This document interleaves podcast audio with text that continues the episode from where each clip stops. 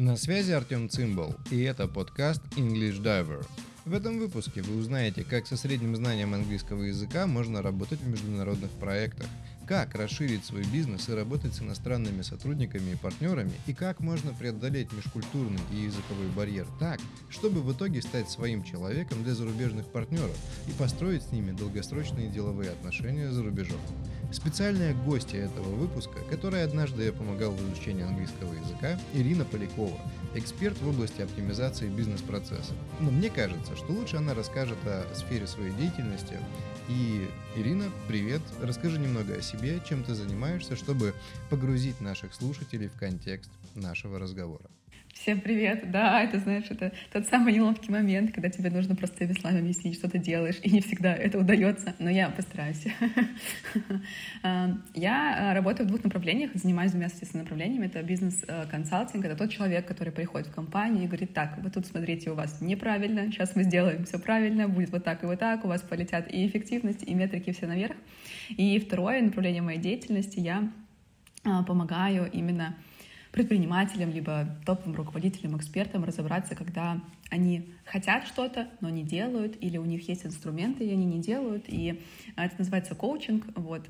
Сейчас в инфопространстве много всего, что не коучинг, но называется таким образом. Но я вот из той старой школы, когда у тебя есть сертификаты, стандарты, и вот это все, я вот оттуда. Поэтому, да, в общем, коротко, если говорить, моя основная задача сделать так, чтобы бизнес был системным, прибыльным, и предприниматель не лез в операционку к своим сотрудникам. Класс. Это, да. наверное, Насколько мне... то, о чем мечтают Насколько... многие сейчас. Да. Насколько мне удалось от одного до пяти вообще рассказать это как-то простыми словами? Да, не, отлично, отлично. Все отлично, все отлично. Я думаю, люди, которые будут нас смотреть в тематике бизнеса английского, они явно поймут, чем ты занимаешься, и все будет окей.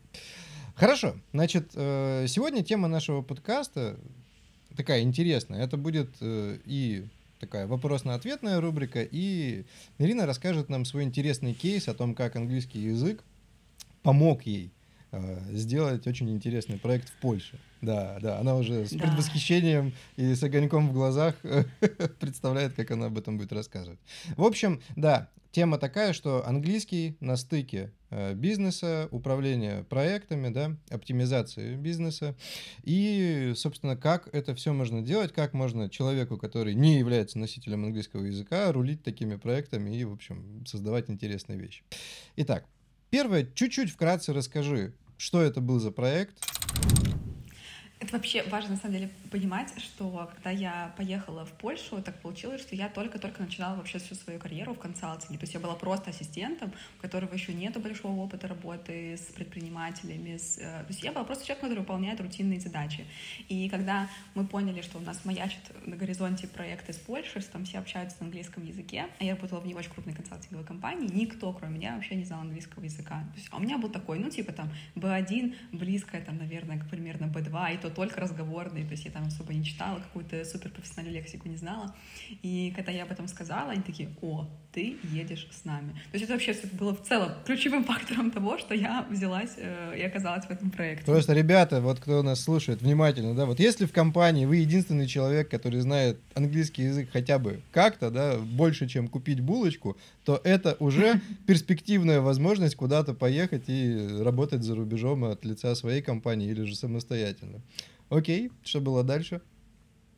Да, и мы приехали в Польшу, э, мне повезло, у нас был предприниматель, собственник, который говорил на русском языке, больше на русском языке не говорил, собственно говоря, никто. То есть все остальные переговоры э, вела только я на английском языке. И вот вы встретились. Это было просто... Да, и это было просто уморительно, потому что, ну, это поляки, они тоже как бы не владеют английским языком на 100%, и нам нужно было как-то находить этот общий язык. А, и все, конечно, еще усугублялось тем, что э, у нас были супер разные вообще менталитеты, хотя, казалось бы, Польша — это супер близко и рядом, но на самом деле это было очень тяжело, потому что у них, во-первых, было большое отторжение людям, которые приехали из России, они были не очень этому рады, хотя это было лет пять, наверное, назад, примерно 4-5 лет назад, и при этом еще язык был очень ключевым фактором того, что мы не понимали друг друга, поэтому это было очень весело, сложно и супер интересно. А, предвосхищая, важно сказать, что наладить в итоге связь нам удалось только в течение года. То есть первый год мы только вообще налаживали какую-то связь и понимали вообще, как работать с этой командой, потому что они вообще нас не воспринимали, они не хотели с нами взаимодействовать никаким образом.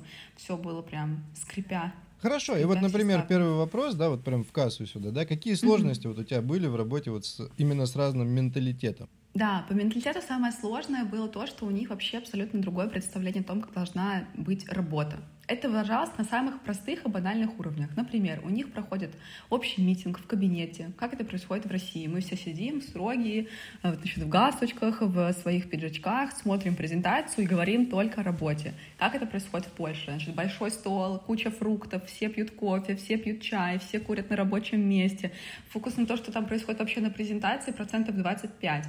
И когда мы все это увидели, у нас вообще была первая мысль, что это вообще за балаган, а, давайте вообще уберем все эти фрукты, почему люди едят бутерброды, какие-то винограды на этой встрече, никто не слушает вообще то, что рассказывает предприниматель, для нас это был шок. И мы попытались это сделать, Ничего у нас от этого не вышло абсолютно. Ребята такие, come on, come on, куда фрукты понесли? Что да. это такое, да? Да, да, то есть это было абсолютно э, нонсенсом. То есть они одну встречу так просидели, э, мы потом собрали со всех обратную связь, что это всех очень сильно раздражает, это большой негатив, и мы поняли, что как бы, ну все, так дальше дело не пойдет. И вот тут мы поняли, что в таких мелочах будет крыться вся сложность работы именно с этой командой. Поэтому это, знаете, главное правило, когда ты заходишь в проект, подготовься и изучи, что там вообще на особенности культурного менталитета О, там да. есть. Ну, мы в конце сегодняшней передачки нашей э, разберем специально кейс-стади на английском языке, и, короче, будет, будет прикольно, ребята, поэтому слушайте до конца. В конце будет интересный кейс про китайскую компанию. Значит, хорошо. Вопрос номер два. Да? Как эффективно работать с такими сотрудниками? Вот из разных культур, из разных стран. Вот что можно сделать? Вот ты говоришь подготовиться. А как подготовиться? Что можно было бы сделать? А, мы не проводили никакого большого интервью того, как они видят нашу работу с ними. То есть мы для них вообще свалились просто как снег на голову. Mm-hmm. И это была наша большая ошибка. То есть э, мы давали э, задачи, скажем так, собственнику представить нас, рассказать, чем мы будем заниматься и так далее. Но сами какого-то такого прямого взаимодействия мы не оказали. Это была большая ошибка, поэтому, когда вы будете входить в работу с компанией, всегда важно пообщаться с руководителем а, с руководителями, либо с коллегами, с кем вы будете потом взаимодействовать напрямую, и спросить вообще, как они привыкли работать, что они вообще от вас ожидают, да, какие есть правила и так далее, у них это спросить.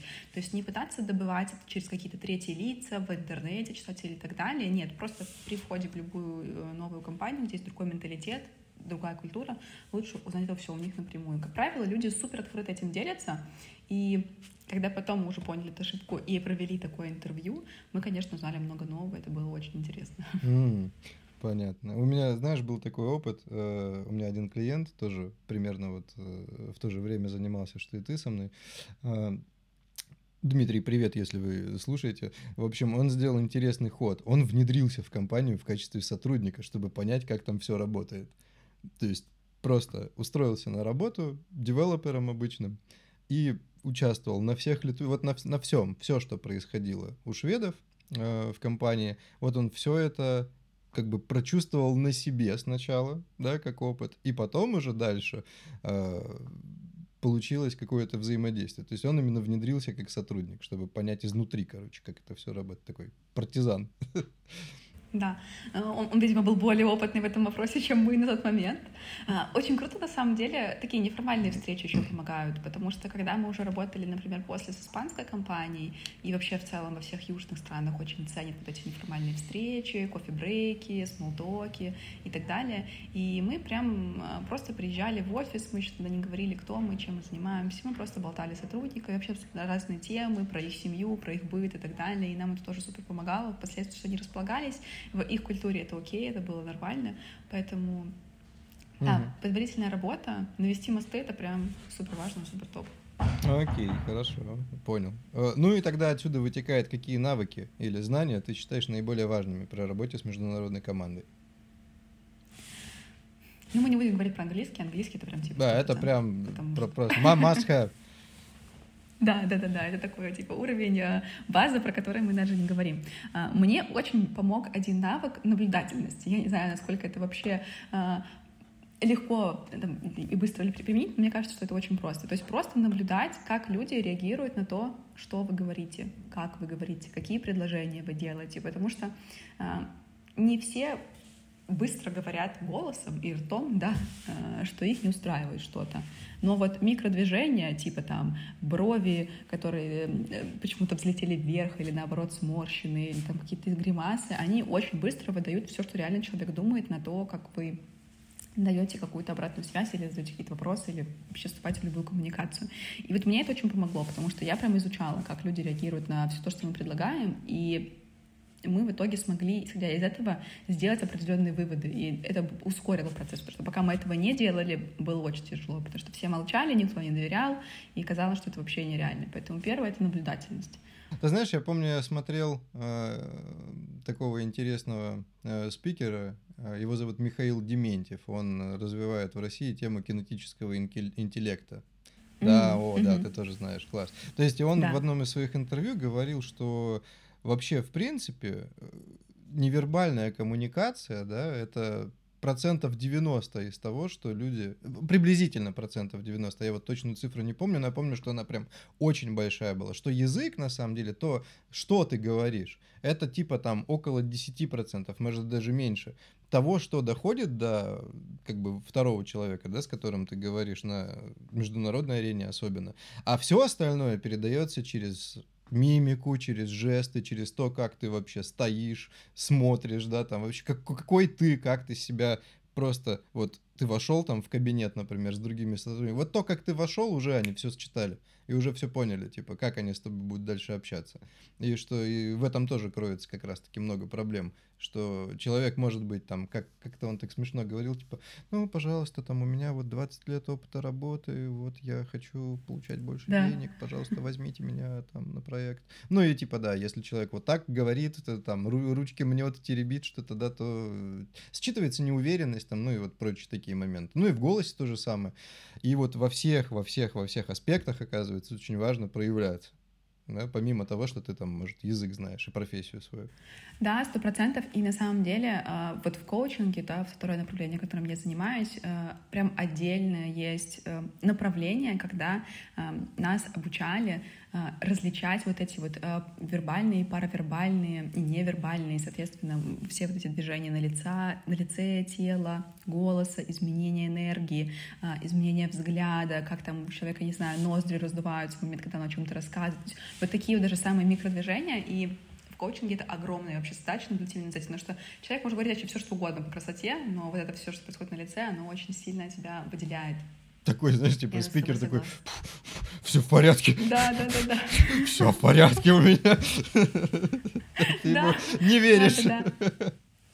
Да, да, да, да. И, кстати, а, это тоже может быть еще одной рекомендацией, когда ты приходишь в новую компанию, да, допустим, тебя никто, допустим, еще не знает и не воспринимает, и ты еще, допустим, себя чувствуешь некомфортно, а, очень классно в коучинге называется это fake it till you make it, я думаю, естественно, все это знают тоже, что тебе нужно притвориться, как бы вел себя типа супер уверенный человек, который уже наладил мосты с этими людьми, да, которые ему, уже доверяют, который он уже знает, что им нужно, и вот эти вот какие-то ну, просто представление того, что ты стоишь уверенно, с прямой спиной, у тебя там э, громкий голос, э, ты говоришь очень четко, у тебя есть понятные акценты. Если ты это как бы притворяешься, что ты как бы уверенный, да, э, то в какой-то момент это становится правдой. И поэтому это можно использовать для того, чтобы просто внедриться на начальном этапе, попробовать вообще на себя примерить. Окей, а если бы я чувствовал себя уже иначе, не сомневался, например, а точно бы знал, что все супер, и то, что я делаю, реально нужно людям, а как бы это отразилось.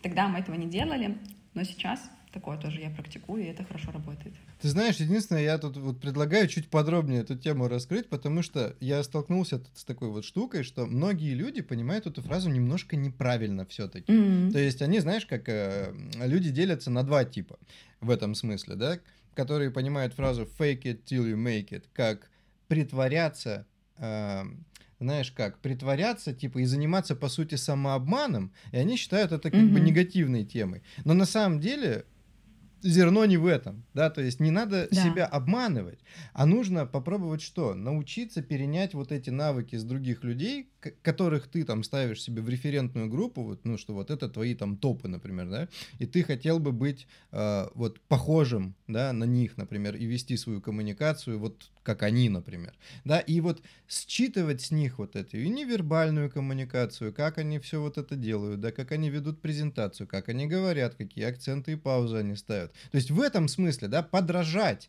подражать, пока ты сам не научишься делать это уже автоматически. То есть вот это важный момент. Не заниматься да. самообманом, да, не ехать, э, не знаю, там снимать себе Range Rover, короче, какой-нибудь последней модели, э, там какие-нибудь денежки фейковые, да, то не вот это вот все, ребята, пожалуйста. Да, да, это важно, точнее, спасибо, что ты про это сказал, потому что, да, иначе мы бы все приехали на Майбахе в итоге в офис, чтобы покорить да, всех. Да, да, да, все сняли Майбахи, да, в офис, все приехали деловые ребята, все в костюмах, там, я не знаю, от э, кого-нибудь там, да, от Александра Маккуина. А как бы штука будет в том, что все потом поедут домой на метро. А, ну, короче, да. А, ребята, король Швеции, по-моему, на велосипеде ездит, поэтому тут вопрос не в этом, да, не, не в том, как вы себя а, какую одежку вы, собственно, да, покажете, рубашку в начале, а в том, как бы, как вы научитесь э, перенимать навыки полезные от вашей топовой референтной группы. И в итоге станете такими же уверенными и классными специалистами, как и они. Окей, да, это такое уточнение, такая, съехали немножко, с носочкой, да. потому что, ну, есть проблемы у людей в понимании вот этой фразы. Окей, а, интересный вопрос, были ли у вас э, вот в вашей команде конфликты? Да, было, было на самом деле очень много их, э, и они были разных масштабов, но Самый, наверное, интересный кейс был э, с бизнес-ассистентом собственника, потому что это, как знаешь, такая правая рука была в компании, ее все очень уважали. Она, кстати, говорила вообще абсолютно на свободном и чистом английском, потому что она до этого училась в Лондоне несколько лет, лет 8, по-моему, или 10, что ли. То есть она вообще была, знаешь, такая лицо, через которое поступала все, вся информация. И поэтому мы понимали, и я понимала в том числе, что мне нужно с ней точно дружить. Потому что если я с ней подружусь, все будет супер. Лайфхак, вернее, не спойлер, это удалось, ну, друзья, очень долгий период времени. Короче, в чем были конфликты? Конфликты были в том, что она вообще была не согласна абсолютно со всеми методами, которые мы предлагали. То есть, условно, мы там накурили да, то есть это было, знаешь, из ряда «давайте через неделю проведем встречу». Нет, неделя — это очень мало для того, чтобы подготовиться для людей. Им нужно минимум две с половиной недели. Мы должны уважать их время, мы должны уважать их график для того, чтобы они успели перенести свои задачи встречи. Хотя, ну, как бы в российском менталитете через неделю провести встречу — это... Это типа через неделю люди уже забыли, про что они говорили.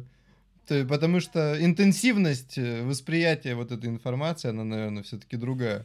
Да, или когда, допустим, мы проводили встречи какие-то вечером, ну, там условно заканчивается рабочий день в 5 вечера, и у нас начиналась встреча, я не знаю, в 4.20, и если мы задерживали хотя бы на 5 минут, она потом оставляла нас всех в отдельном кабинете с собственником, то есть она нас оставляла, вот такой, такой был посыл у бизнес-ассистента, она оставляла и говорила, как ужасно мы поступаем, что мы задерживаем людей на 5-10 минут, это уже их личное время, и мы не имеем права вообще так поступать, и мы еще смеялись всегда, что э, в компании очереди бывают только на выход, когда заканчивается рабочий день, потому что ровно в 5 все вставали и уходили, и люди прям толпились около двери, чтобы выйти в это время всем.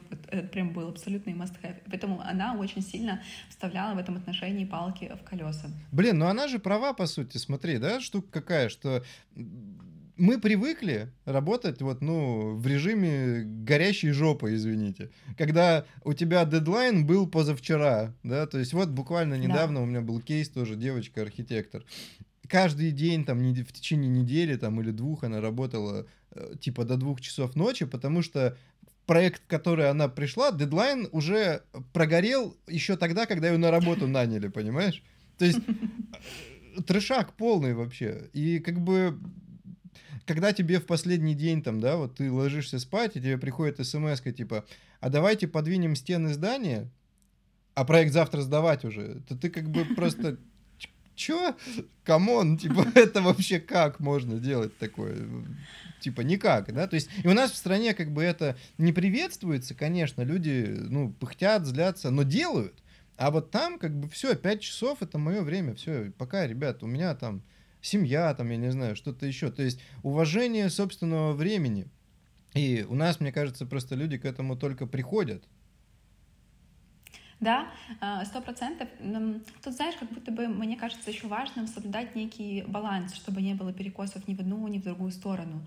Потому что, когда, допустим, в России мы говорим о том, что у нас очень часто не уважается личное время, а, вот тех странах, где я работала, и вот в той компании в частности, было настолько сильно это культом, что это в какой-то момент начинало мешать вообще работе. То есть бывало такое, что, допустим, не знаю, переставали работать склады в выходной день, а у руководителя выходной день, да, а это склад, он просто встал, а это дистрибьюторская компания, вообще все завязано на том, чтобы были регулярные поставки. То есть у него даже нет такой идеи, чтобы он вмешался в этот процесс, даже если ему предлагали двойную оплату в этот момент для того, чтобы он просто закрыл задачу. То есть ему было абсолютно все равно. Он абсолютно вышел из этого процесса, и собственник был вынужден самостоятельно решать этот вопрос. Ну, то есть как бы тут тоже, знаешь, есть такие перекосы. Поэтому нужно смотреть за балансом, чтобы это все было в меру. То есть, понятное дело, если люди перерабатывают, им нужно платить за это дополнительные деньги, какие-то, возможно, преференции, дополнительные выходные, какие-то... В общем, давать что-то, чтобы это компенсировало. А, но и делать вид, что как будто бы в субботу и воскресенье вообще ничего не существует. Жизнь встала, да, и, и все, далее. ничего да. нет, как, не знаю, где-нибудь в Израиле. Типа, шаббат, все, извините, ребята, Всё, ничего да. не работает, ни, вообще ничего не происходит, просто и такое перекати поле катится по городу, все. Да, да, поэтому это, конечно, важно наблюдать за этим и держать это все на каком-то уровне. Перекосы в тот или иной момент времени в развитии бизнеса всегда будут. В момент, когда идет быстрый boost, понятное дело, что интенсивность работы всегда увеличивается, и это нормально, и это тоже важно обсуждать с командой. То есть здесь самое важное, по факту, э, просто с командой обсуждать, что сейчас такой период времени, как компания будет потом помогать сотрудникам выходить из этого состояния, дополнительные отпуска давать или какие-то, я не знаю, массажи, психологи, еще что-то такое, какие-то социальные помощи давать, чтобы они с этим справились. Но в той компании все было настолько э, интересно, что да, они просто выбегали из офиса э, в это время. Хотя при этом все супер любили этот бизнес. То есть не было такого, что им было наплевать на эту компанию. Нет, ну вот просто такая была их особенность менталитета. Мы все смеялись еще.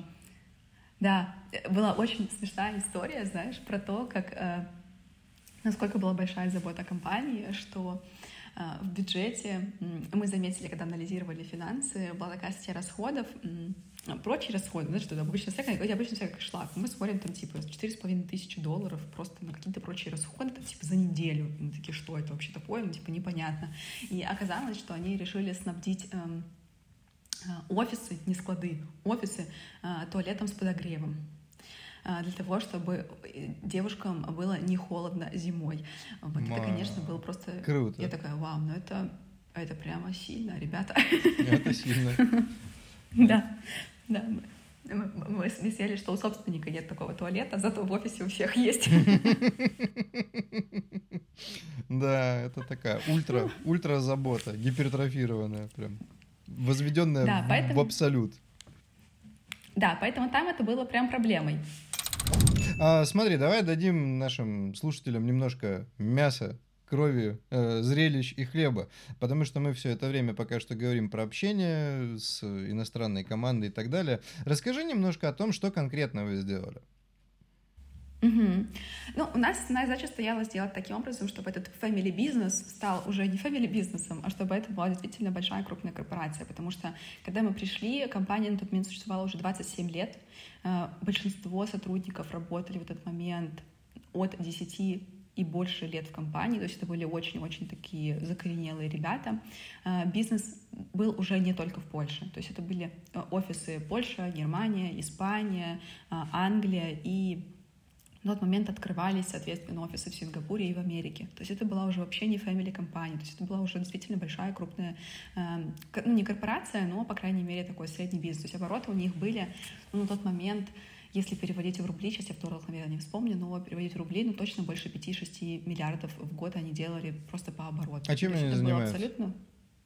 Это была дистрибьюция товаров FMCG по всему миру. То есть их основная задача была сделать так, чтобы всякие э, хаггисы, подгузники, сникерсы, кока-кола, зубные щетки и так далее, в общем, все все, что касается предметов ну, как бы нашего постоянного обихода, было доставлено в любую точку вообще планеты. То есть они добав... Э, доставляли товары аж до там, Мадагаскара и маленьких-маленьких островов какой-нибудь там Полинезии. То есть они прям были абсолютно очень крутыми в этом вопросе, и они давали очень низкие цены. Поэтому это был самый основной плюс. То есть они были... И они входили, э, если я не ошибаюсь, на тот момент в топ-10 компаний-дистрибьюторов вообще по Европейскому Союзу.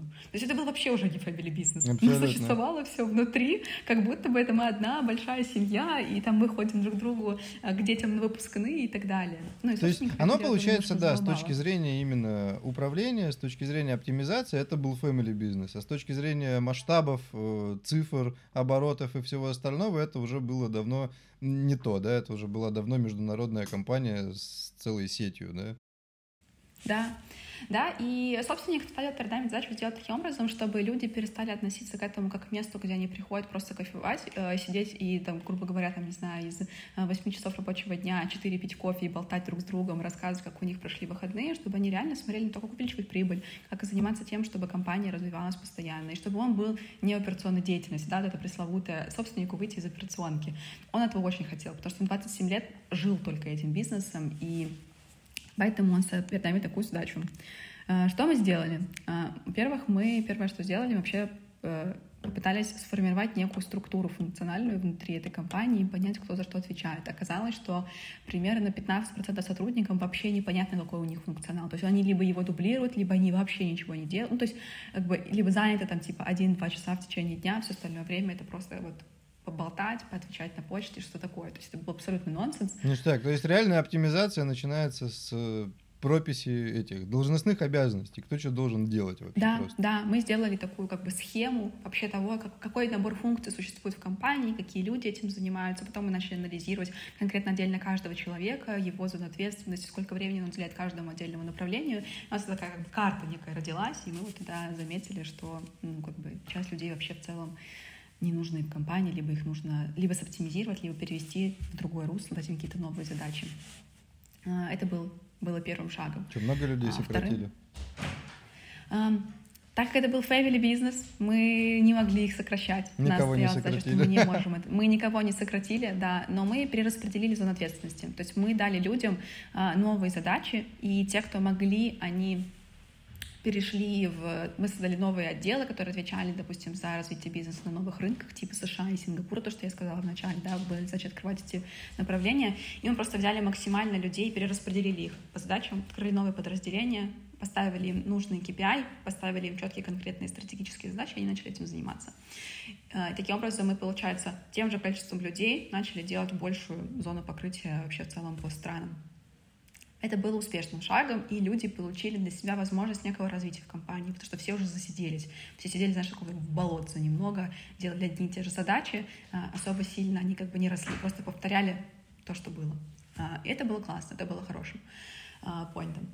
Потом Задача была вообще проанализировать по цифрам, насколько каждый отдел работает эффективно. Вот тут были, конечно, пляски с бубнами. Ты просто это видел, эту картину, когда мы запрашивали цифры, аналитику, а, там, я не знаю, оборотов, скорости, а, оборачиваемости, а, не знаю, в все-все-все цифры абсолютно подноготную каждого отдела.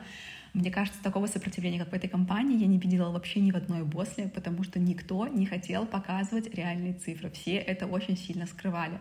А, оказалось, что Короче, большинство отделов, оно вообще не то, что не выполняет задачи, которые нужны для того, чтобы там хотя бы компания зарабатывала и хорошую прибыль показывала. Они вообще очень многие показывают минусовые показатели. И это был, конечно, трэш. Когда собственник это увидел, он такой, я их всех сейчас к чертям уволю. А это вообще что за хрень? Я им к ним хожу, к детям на выпускные, а они там типа не работают. Вот такие показатели цифр. Короче, это был просто большой-большой-большой э, конфликт внутренний. Понятное дело, мы не дали ему разрастись. Э, мы потом показали, как всем этим управлять и сделали большие дашборды, которые можно было анализировать как команде, научили команду этими дашбордами пользоваться, чтобы они могли проанализировать вообще, где они падают, почему падают показатели, почему они растут, как этим управлять. Короче, мы прям проводили такую большую работу, чтобы они научились с этими цифрами вообще работать. Собственник, конечно, когда это все удалось сделать, ушло вот именно на работу с цифрами где-то примерно полугода, он, конечно, просто вообще там прыгал от счастья и говорил, что наконец-то, наконец-то не я один считаю свои деньги, ура! Была примерно такая ситуация. Ну и была задача, конечно, сделать фин-модель, фин-модель в компании так, чтобы сотрудники тоже начинали вообще вникать в то, насколько расходы, которые они предлагают, нужны им эти там теплые туалеты или не нужны эти теплые туалеты, а, они действительно были отражены вообще в какой-то системе бюджета. И самой последней точкой стала найм генерального директора. Когда мы наняли генерального директора, который полностью помог собственнику выйти из операционной деятельности. То есть, как бы, ну, понятное дело, он все еще занимается стратегией, он все еще проводит какие-то встречи, проводит координации с командой, с генеральным директором, рассказывает про то, куда движется компания и так далее. Но постановка генерального директора на пост компании дала вообще самое большое такое коренное изменение для того, чтобы мы закрыли вот именно задачу выхода из операционной деятельности предпринимателя, собственника непосредственно потому что он забрал на себя вообще все. И у нас получилась такая картина, что значит, генеральный директор — это а, злой полицейский, который со всех требует реализации стратегии, э, бьет палкой по голове условно и пушит их, и есть собственник, который приходит каждый месяц и говорит, господи, ребята, вы сделали плюс 50% а, от плана выше, чем мы ожидали, вы такие молодцы, я горжусь вами. Короче, это был такой очень хороший баланс, э, и да, и в итоге, короче, очень круто получилось, они открыли и в Сингапуре бизнес, э, и открыли в Штатах бизнес, они приросли по обороту, учитывая, какие цифры у них были, да, они приросли э, на 50% только за первый год. То есть за первый год они сделали плюс 50%. То есть это был супер вообще крутой результат, поэтому это было классно. Я вообще очень была довольна этим кейсом. Да, это очень сильный кейс. Тебе надо его упаковать в статью, короче, или еще во что-то. И какой-то маркетинговый инструмент для себя. Это очень круто, правда. Вообще. Да. У нас было интервью тоже с этим предпринимателем, когда он там был супер довольный. Кстати, вот это лайфхак, если кто-то работает еще с предпринимателями, э, берите э, в оборот еще их семью. Мы очень близко дружили, получается, с его женой, и когда мы не могли что-то, допустим, сделать его руками, он там боялся или еще что-то, мы рассказывали это его жене, и она такая говорила, Виктор, его звали Виктор, Виктор, тебе нужно это сделать, если ты этого не сделаешь, мы никогда не уедем с тобой там на Мальдивы, а я уже устала, я четыре месяца никуда не летала. Короче, это было супер. А, они, она вообще прям пушила его э, очень-очень систематично. Хорошо, хорошо. Классно. Да, вот теперь у наших слушателей появилась это, как это сказать, земля под ногами. Они теперь понимают, насколько большая была проделана работа, и что вот в этой работе одним из э, ключевых моментов являлось как раз-таки вот общение, да, то есть не только на английском, да, но еще плюс вот эта межкультурная коммуникация, невербальная вся вот эта история. Поэтому все эти вещи, они очень даже сильно влияют на ваш успех да, в работе с такими проектами. Окей, значит, следующий вопрос. Какой для тебя был самый ценный урок после запуска вот, с польской компанией? Вот что ты для себя вынес? Ты знаешь? Инсайты, инсайты, модно говорить, инсайты. Да, инсайты.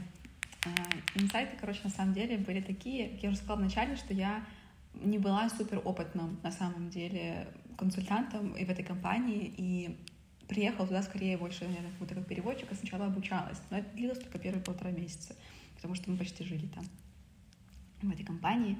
И основной инсайт был в том, что даже если нет большого опыта, если ты уверенно говоришь и доносишь правильные смыслы, ценности и умеешь находить общий язык с людьми, все тебе по плечу. Вообще не важно, какой это будет проект. Если ты просто будешь вкладываться в это и действительно стараться разобраться в том, что происходит, э, все получится, независимо от того, насколько бы сложно это не было. Эм, вот после того опыта мне вообще казалось, что мне э, горы по колено, горы по плечу, я точно совсем справлюсь и все смогу реализовать. Даже вот сейчас я про это вспоминаю, думаю, нифига, что я сделала, я уже и забыла об этом, но с тем, что у меня есть сейчас, я точно справлюсь. Поэтому да, это был очень крутой кейс. А, ну и второе, это, короче, еще не думать, что ты самый умный.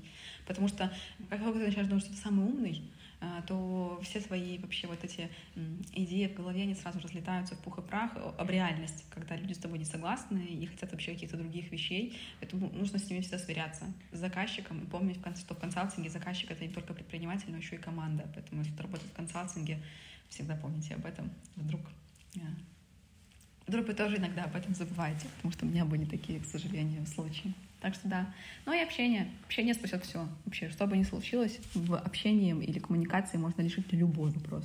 Ну и хорошо. Как ты оцениваешь э, успех вашей команды в работе по этому проекту? Ну, в том проекте вообще на 10 из 10. Я поняла, что мы точно сработались с командой, с предпринимателем, когда, знаешь, я приезжала на заключительную встречу с ними. Они, кстати, три раза продлевали годовой контракт с нами. То есть это как бы уже показатель того, что мы точно делали все правильно, потому что мы, они три раза это делали. Мы в итоге три с половиной года с ними работали. И когда в конце я уже к ним приезжала, это были ковидные времена, они мне делали официальное приглашение а, по рабочей визе в Польшу, чтобы я смогла к ним приехать. И я ставила у них вакцину, и, в общем, когда я ставила вакцину, я упала в обморок в этот день. Вот прям сразу Ого. же, вот как только мне ее поставили, через минуту я упала в обморок, да. В Польше в больнице никто не говорил, не говорил на польском, никто, ой, не на русском, никто не говорил на английском. То есть я оказалась в состоянии, что я упала в обморок, нахожусь в полиции, меня никто не понимает.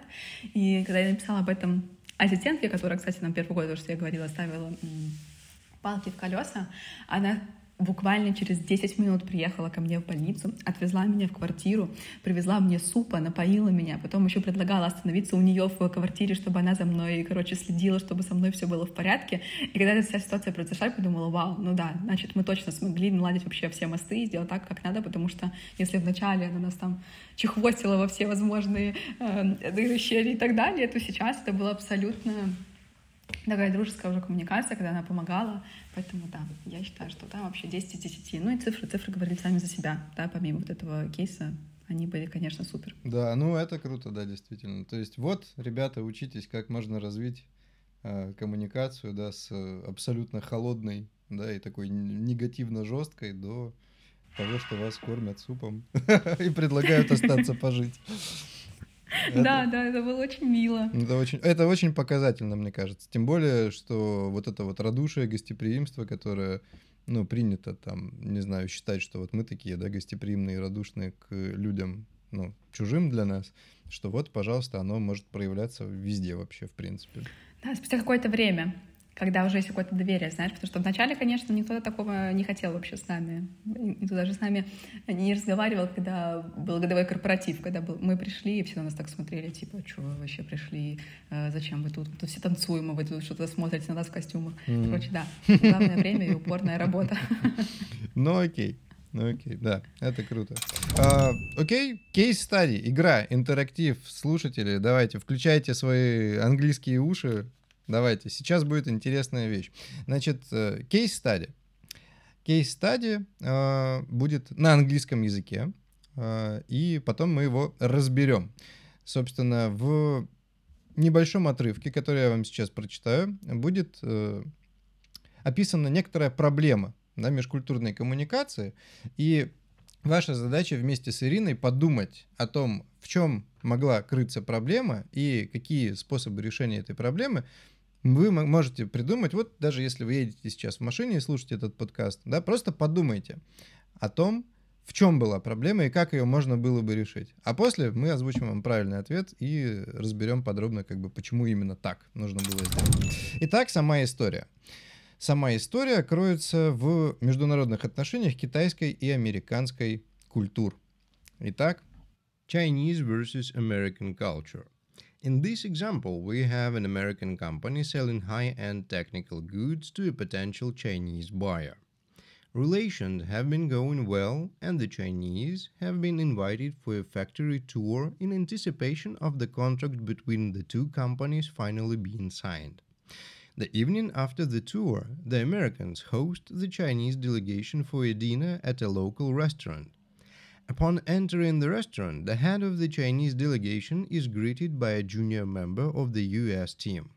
He asks where he should sit, to which he is told to sit where you like. The next day, the Chinese delegation left the USA without signing any contract. Days later, the US team received the word that the Chinese felt humiliated and were reconsidering the business relationship. Если чуть кратко, для тех, допустим, кому вот этот уровень да, понимания английского сложный, то а, не сложились у китайцев и у американцев отношения, и они решили отложить подпись э, своего соглашения о слиянии компаний до какого-то, в общем, востребования. Почему? Ой, ну у меня тут на самом деле несколько гипотез есть, потому что верхний, наверное, мне немножко повезло, я такой читер, потому что я в университете изучала э, разные э, культурные различия с точки зрения ведения бизнеса.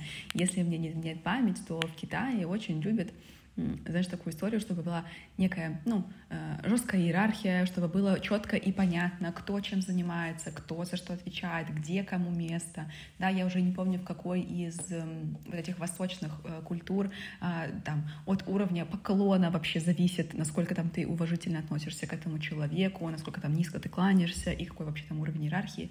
Плюс, по-моему, это было тоже в какой-то из восточных культур, что там никто не может уйти раньше с работы, чем начальник. Короче, мне кажется, дело в том, что вот это здесь вопрос был именно в иерархии. И ты сказал, что там был младший сотрудник, если я правильно расслышала, да. который подошел. Junior, junior member. Угу. Да, и я думаю, ему было важно понимать, как бы, какое его место, и, скорее всего, а, это было для него сигналом, что, возможно, в будущем, когда они начнут работать, у китайской компании не будет понимания в этой жесткости и четкости между коммуникацией с американцами и вот с их компанией, что они будут немного фрустрированы этим и не смогут как бы довериться им до конца, потому что этих четких границ не будет обозначено. Вот, ну, моя гипотеза такая, уж не знаю, сколько она имеет э, э, место на существование. Да, она имеет место на существование, потому что, да, действительно, абсолютно верное э, замечание, что в китайской культуре идея об иерархии возведена в абсолют. То есть это первое вообще, что стоит знать, если вы решили вести бизнес с китайцами по-серьезному. То есть иерархия. Э, и действительно, э, команда китайская была, по сути, оскорблена тем, что их встретил младший сотрудник, потому что по иерархии, да, по их законам, а, скажем так, если это там, вот какой там есть самый старший член делегации, да, в китайской компании, такого же уровня сотрудник должен был встречать их и, собственно, проводить с ними весь этот митинг. А еще момент такой, что в Америке, ну, принято такое, знаешь, неформальное либеральное общение без галстуков, да, вот, mm-hmm. ну, а, на, на виду, скажем так. Понятно, что в кулуарных всяких там закулисьях решаются дела топами, боссами и так далее, но вот именно всякие бизнес-ужины совместные и так далее, вот эта вся история, а, она больше такая либеральная, без галстуков. Вот примерно вот то, о чем ты говорила в Польше, да, что все сидят с фруктами, у всех mm-hmm. все кайфово, классно и так далее. Sit where you like, no problem, как бы. Но для китайцев это была реальная проблема, потому что, опять же, если организовывать для них стол на вот этом бизнес-ужине, то, опять же, нужно было бы, например, иметь четкую схему рассадки, что, например, самые старшие сотрудники, да, по иерархии друг напротив друга сидят, да, или друг рядом с другом сидят, но они должны быть в какой-то из плоскостей вместе пересекаться. И вот этот стол, допустим, если его ставить прямоугольным, да, способом, да, вот так не круглый, а прямоугольный, то вот от старшего к младшему должны идти все сотрудники в ряд с одной стороны и в ряд с другой стороны. И тогда это было бы, ну, скажем так, правильное общение, и э, люди, которые одного уровня, они бы могли общаться друг с другом как раз-таки. И вот эти законы иерархии, да, которые важны для китайцев были, а, они были бы тогда соблюдены. И из-за этого они почувствовали себя оскорбленными, тем более sit where you like. Они не знают, как им сесть правильно. Они не знают, что вот он, типа, джуниор с самым там CEO компании будет сидеть вместе и о чем-то там тереть. Типа, чувак там как рыбалка. Нет, это не катит, да? То есть, ну вообще никак. То есть, и поэтому, конечно, они просто не поняли, что почему с ними вот так вот неуважительно общаются. А это неуважение, оно могло-то быть и не самим этим неуважением, а проблема могла ну, крыться да. в том, что просто не сделали вот это межкультурно э, как это коммуникационное исследование американцы. Да. Просто не провели его. Да? И вот, как ты говоришь, как вы к полякам как снег на голову свалились, и они то же самое сделали. Просто такие, привет, да, все, поехали, там, сейчас мы все решим, все подпишем, все нормально. Проявили максимальное дружелюбие, но по-своему. И это было воспринято ну, в негативном ключе. И поэтому, собственно, тут вот в этом кейс-стаде, да, есть ответ тоже на английском языке, и вот концовка мне очень нравится. The US team had to work hard to repair the damage from this situation, yeah, and this cultural misunderstanding led to an eight-month delay, то есть восьмимесячная задержка, yeah, in the signing of the contract. Это прям так, реально много, да, считай, почти сколько? Три, две трети года Ничего себе, да? Вот так поужинали неудачно, и все. этот случай общения американской и китайской компании очень показательный, когда э, люди в компании могут, скажем так, не сойтись э, просто менталитетами, и это очень сильно может отодвинуть ваши бизнес-отношения и результативность, и в деньгах, и в прочих каких-то э, моментах. Э, поэтому к этому надо относиться очень внимательно, как выяснилось, да, помимо знания самого английского языка, да, надо еще им уметь управлять правильно, да, и... Очень интересный момент, кстати, вот, например, в политических делегациях обычно, э, если человек приезжает в какую-то новую страну, у них прям есть отдельная личность, которая занимается изучением вообще вот этих культурных различий и подготавливает обязательно человека, который едет туда, который будет общаться, и как бы к, ко всем этим э, культурным различиям. Было бы классно. Только я знаю, в крупных корпорациях тоже есть такие люди, но вот в маленьких, конечно, такого нету. Но всегда можно поручить задачу бизнес-ассистенту. Я думаю, они могут это точно на себе, э, точно могут с ним справиться и точно смогут подготовить и а, всю команду, и, получается, предпринимателя, самого собственника, если такое будет. Поэтому, короче, подготовка наша все. Да, то есть требуется такая небольшая микроподстройка, да, чтобы резонировать правильно с другой культурой и общаться, скажем так, на языке э, через все каналы, наверное, я бы вот так это выразил правильно, да, то есть не только что мы говорим, как мы говорим, но и плюс как мы вообще двигаемся и как мы вписываемся в эту другую культуру, потому что можно быть вежливым, как э, кролик из Винни-Пуха, но не вписаться. Да. Абсолютно. Поэтому ты была абсолютно права, когда сказала, что иерархия очень важна в китайской культуре. Ну и, собственно, мы сегодня обсудили э, вот такой моделированный кейс-стади. Мы обсудили твой проект, который был э, с ребятами из Польши. Скажи, а как сейчас продвигается твоя работа, чем ты сейчас занимаешься и как бы как ты помогаешь э, предпринимателям в текущем моменте? Ну, а, сейчас, получается, я уже не работаю на компанию в консалтинге, которой я была до этого, теперь я работаю сама на себя, но у меня прям большая сейчас такая страсть, мое увлечение, это коучинг и вообще помощь людям справляться с, знаешь, какими-то своими страхами или убеждениями, когда они двигаются на пути к своим большим целям, потому что очень часто мы хотим сами перед собой какие-то грандиозные планы, но как только мы начинаем реализовывать это, что-то идет не так всегда. Мы или боимся, или нам, не знаю, там очень много предрассудков появляется, каких-то или убеждений, которые мы вообще никогда с ними не, не сталкивались. И мы просто по факту часто вот не делаем это. Это как, знаешь, там, типа, а, я хочу открыть свое дело, не знаю, там, варить свечи а, или, там, не знаю, запустить свой ресторан, и непонятно, с чего начать, непонятно, откуда вообще взять свои силы и так далее. И вот тут классно мне нравится работать именно на коучинговом уровне, когда я не даю советов, как это было в консалтинге, знаешь, типа, иди делай там шаг один, два, три, четыре, пять, а когда мы через взгляд человека на вообще эту ситуацию э, из него вытаскиваем, грубо говоря, как для него будет лучше именно в этой ситуации работать. Потому что я часто с таким встречалась именно в консалтинге, когда ты навязываешь какую-то идею, то ты не получаешь нужного результата. И вот я сейчас работаю с обратной стороны, когда от человека э, в нем нахожу как бы все ответы, которые ему нужны. Для меня это вообще прям сейчас большое увлечение, большая страсть, поэтому это такая микрорекомендация людям. Если вдруг э, вам не нравятся советы других, найдите все ответы в себе, они точно есть, ну, либо обращайтесь к тому, кто вам поможет это сделать. Сто процентов. Ты знаешь, это мне немножко сейчас откликнулось. Я недавно читал про э, Теслу, да, про то, как Илон Маск, короче, да, с командой проектировали Теслу, что они делали. И вот как бы на самом деле вся вот эта интересная революция кроется вокруг программного обеспечения это на самом деле э, автомобилей. И там был такой термин интересный, который назывался динамическая персонализация. И вот под динамической персонализацией понималось, э, что вы можете завести свой аккаунт в Тесле, да, в ней в самой в машине, да, сделать все настройки, привязать все свои настройки к аккаунту, и потом сесть в любую машину, зайти в свой аккаунт, и машина сама, любая Тесла, настроится под вас, как это вот, ну, Вау. чисто вот все на ПО, все на цифре держится.